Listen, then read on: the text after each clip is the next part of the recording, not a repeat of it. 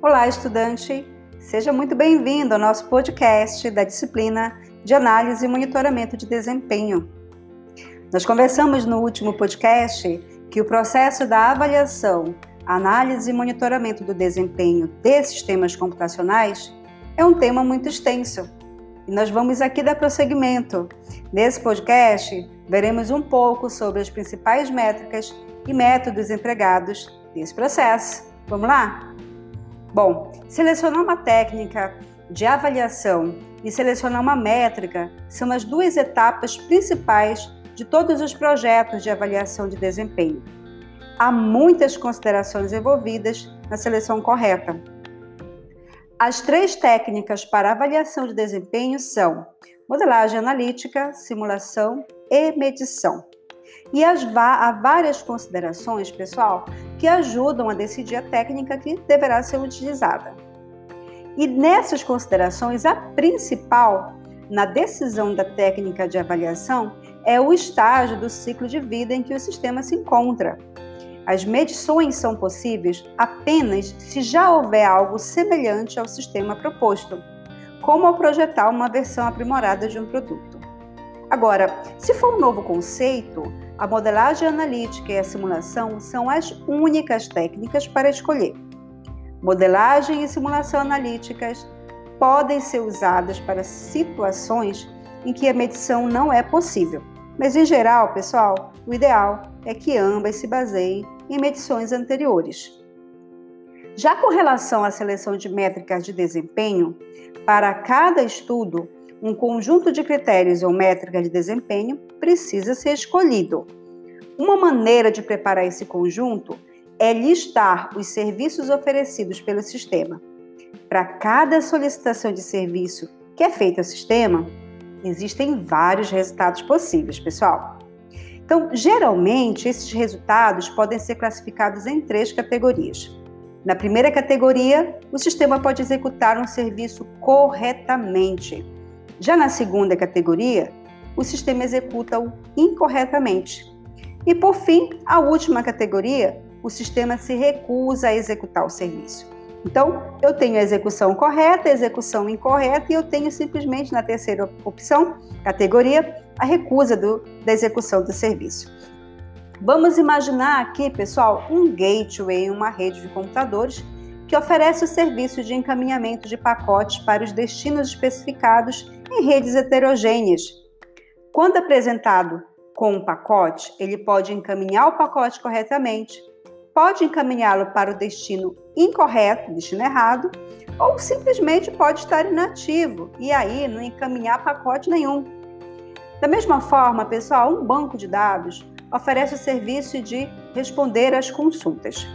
Quando apresentada uma consulta, esta pode ser respondida de maneira correta, pode ser respondida de maneira incorreta ou simplesmente o sistema pode estar inoperante e nem responder.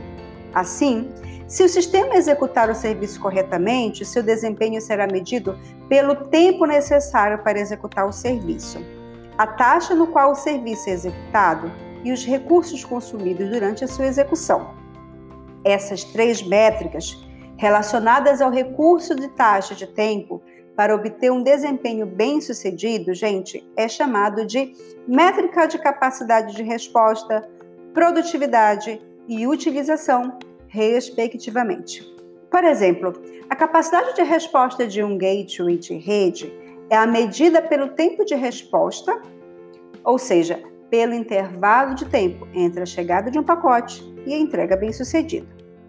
Isso para a capacidade de resposta. Tudo bem? Agora, já a produtividade do gateway, gente, ela é medida pela sua taxa de transferência, que se refere ao número de pacotes encaminhados por unidade de tempo.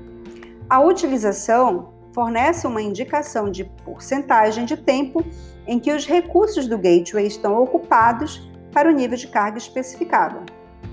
Além disso, os recursos com maior utilização é chamado de gargalo as otimizações de desempenho nesse recurso oferecem um maior retorno. E encontrar a utilização de vários recursos dentro do sistema é, portanto, uma parte importante na avaliação do desempenho. Pessoal, esse é um aspecto extremamente importante, porque se você consegue identificar os gargalos e solucioná-los, você aumenta o desempenho, não é? Outro ponto importante é que se o sistema executar o serviço incorretamente, é dito que ocorreu um erro. E nesse caso, é necessário você classificar os erros e determinar as probabilidades de cada classe de erros. É preciso conhecer os erros as, as possíveis, os possíveis riscos e então mitigá-los, não é? Por exemplo, no caso de um gateway, podemos encontrar a probabilidade de erros de um bit, erro de dois bits e assim por diante. Também podemos querer encontrar a probabilidade de um pacote ser parcialmente entregue.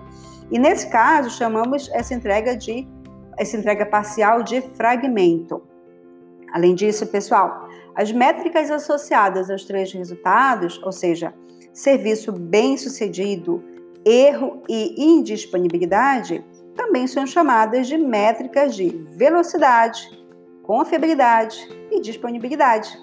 Olha, deveria ser óbvio que para cada serviço oferecido pelo sistema houvessem várias métricas de velocidade, métricas de confiabilidade e métricas de disponibilidade.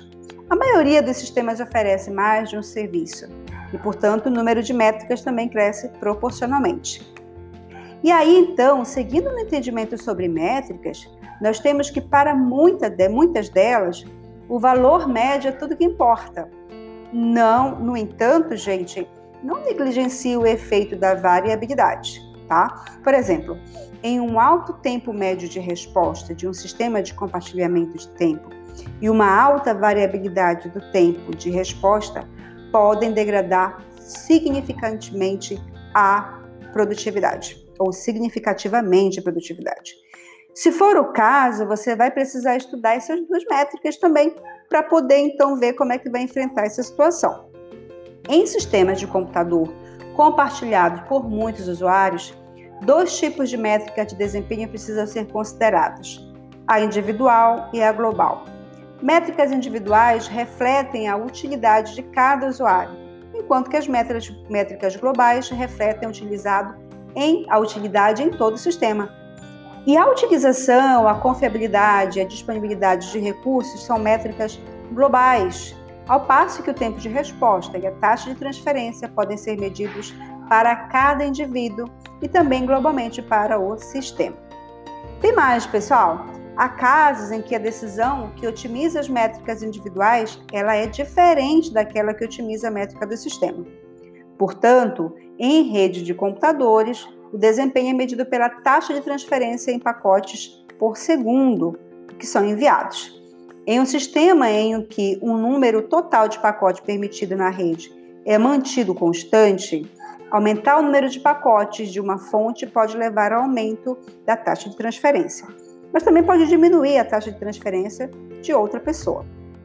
Portanto, a taxa de transferência em todo o sistema e a sua distribuição entre usuários individuais devem ser estudadas, devem ser compreendidas aí para se fazer a avaliação do sistema.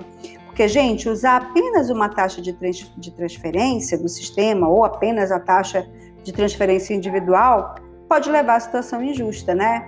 Olha, em um cenário em que existem duas métricas, se ambas forem essencialmente a mesma informação e menos confuso, é menos confuso estudar apenas uma, já que se trata da mesma informação. Vamos ter como exemplo aqui redes de computadores. O tempo médio de fila em, de espera em uma fila é igual ao quociente do comprimento médio da fila e da taxa de chegada. Então, estudar os comprimentos médios da fila, além do tempo médio de espera, pode não fornecer informação adicional para aquilo que você está buscando. Por fim, o conjunto de métricas incluídas no estudo deve estar completo.